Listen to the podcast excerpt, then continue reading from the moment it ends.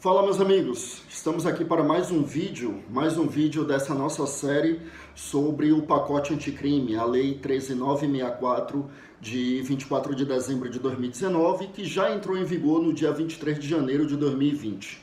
Nosso último vídeo nós utilizamos para fazer o comentário acerca da decisão do ministro Luiz Fux que suspendeu alguns dispositivos da lei anticrime antes mesmo que ela tivesse começado a entrar em vigor. A decisão dele foi na véspera, ou seja, no dia 22 de janeiro de 2020. Já foram 13 vídeos sobre o pacote anticrime, esse é o nosso 14 vídeo, então se você ainda não viu, aconselho que vejam todos, porque todos estão disponibilizados aqui no nosso canal.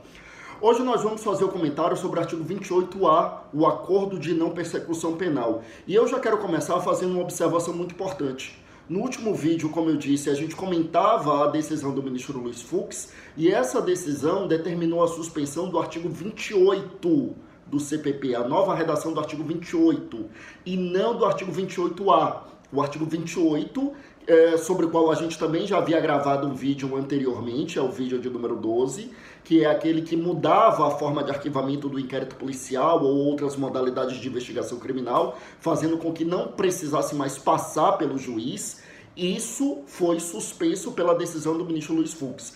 Agora nós vamos falar da, da questão do artigo 28A, que é o acordo de não persecução penal. Isso não foi suspenso.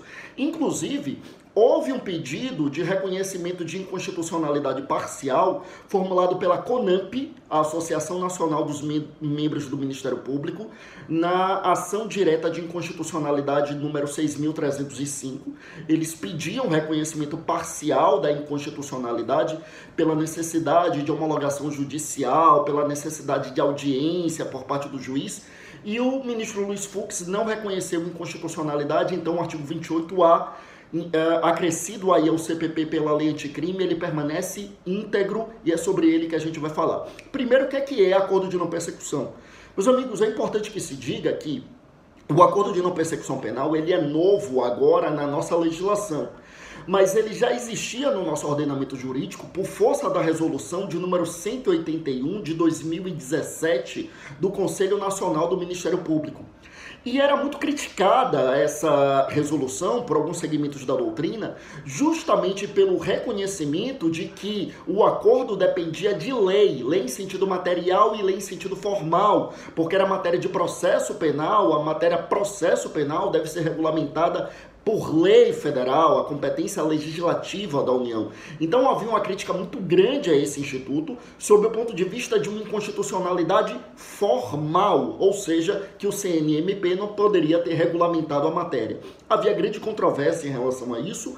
Na prática, muitos órgãos judiciários já pra, homologavam os acordos de não persecução, muitos membros do Ministério Público formulavam um acordo de não persecução, outros reconheciam a inconstitucionalidade. A matéria ainda não havia sido decidida uh, uh, de um modo geral, em controle concentrado pelo Supremo Tribunal Federal.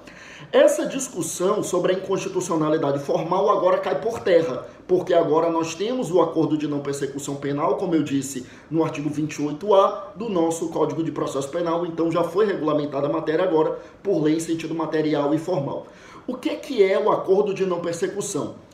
Pense comigo no Instituto da Transação Penal, porque é extremamente similar. Então, assim, o que é, que é a transação penal que já existe desde 1995, ou seja, desde o advento da Lei 9099?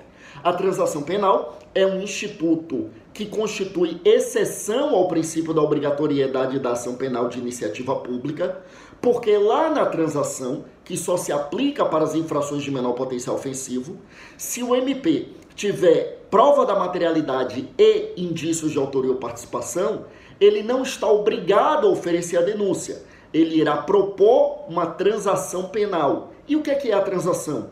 É um acordo entre o Ministério Público e o suposto autor do fato.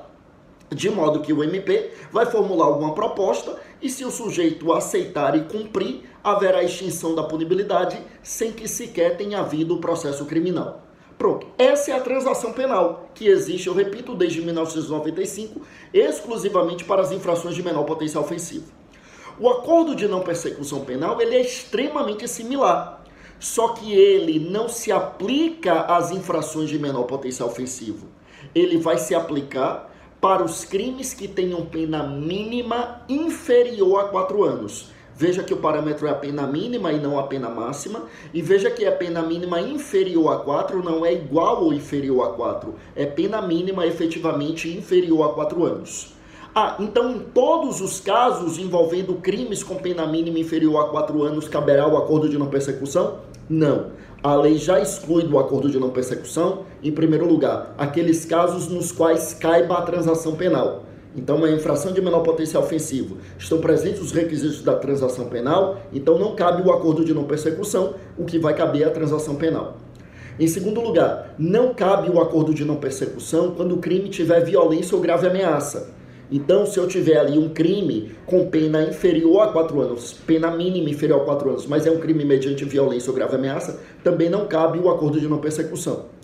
Também não cabe o acordo de não persecução penal nos crimes envolvendo violência doméstica e familiar, ou nos casos em que haja crime contra a mulher por razões de sexo feminino, razões de gênero, portanto, ou seja, aquela misoginia extremada que pode inclusive caracterizar o feminicídio se houver a morte dessa mulher.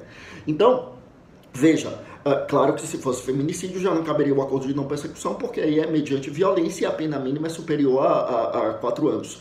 Mas o que eu quero dizer é, se for um crime no âmbito da violência doméstica familiar ou sendo um crime contra a mulher por razões de sexo feminino, não caberá o acordo de não persecução. Também não cabe o acordo de não persecução quando o autor do fato for reincidente ou mesmo não caracterizando reincidência, haja ali características que demonstram uma certa habitualidade, uma profissionalidade criminal.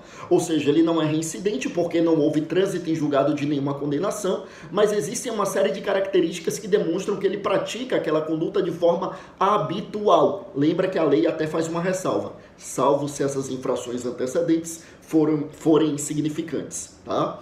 Então é isso. Então Repito, nessas hipóteses não cabe o acordo de não persecução. Acordo de não persecução é para crimes, né, para infrações penais que tenham pena mínima inferior a quatro anos, mas não caberá para aqueles em que haja violência ou grave ameaça, para aqueles nos quais caibam a transi caiba a transação penal, para aqueles cometidos mediante eh, violência ali no âmbito doméstico, da, da violência doméstica familiar ou contra a mulher por razões de sexo feminino, ou quando a vítima, quando o autor do fato, perdão, for reincidente ou haja ali características que demonstrem a habitualidade ou a profissionalidade criminosa, salvo se as infrações antecedentes forem significantes, tá?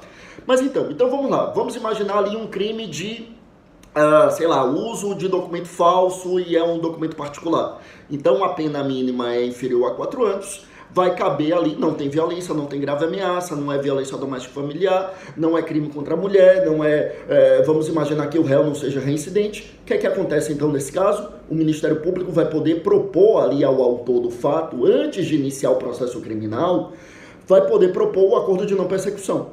Por intermédio desse acordo, o que é que acontecerá então?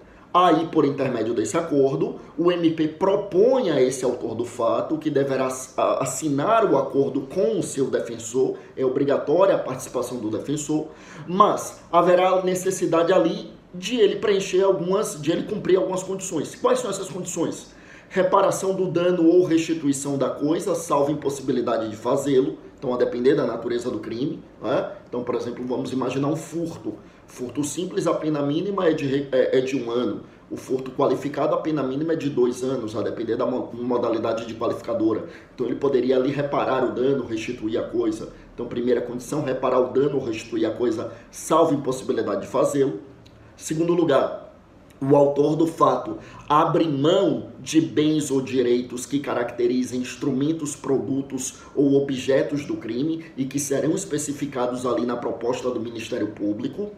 Além disso, ele poderá ser o caso ali de cumprimento de pena de. O cumpri, é, não deixa de ser uma pena, né? Tecnicamente não é pena, mas o cumprimento de prestação de serviço à comunidade, que seria diminuído de um a dois terços em relação à pena propriamente dita. Né? Então, o quantitativo da prestação de serviço à comunidade, que é de uma hora para cada um dia de pena, poderia ser diminuído aí de um a dois terços no acordo de não persecução penal.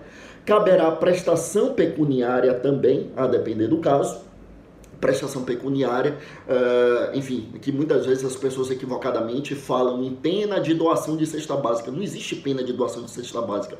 Existe pena de prestação pecuniária que é mensurada em salários mínimos, mas que na prática muitas vezes é admitido que seja paga em, em natura, então mediante cesta básica, produtos de outra natureza, seria possível.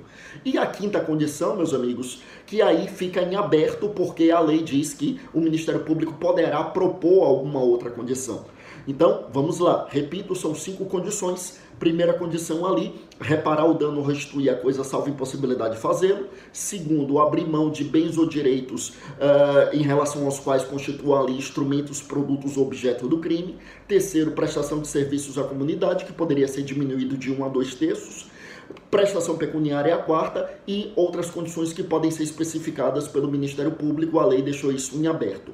Essas condições, elas são cumulativas ou alternativas, então não necessariamente haverá aí as cinco condições e a própria lei quem diz que são condições, eu repito, cumulativas ou alternativas. Bom, se o autor do fato aceitar o acordo, esse acordo, como eu disse, será assinado pelo MP, pelo autor do fato e pelo defensor. Estou chamando de autor do fato, mas suposto autor do fato para respeitarmos o princípio da inocência. Assinado pelo autor do fato, pelo MP e pelo defensor, será enviado a juízo para que o juiz homologue.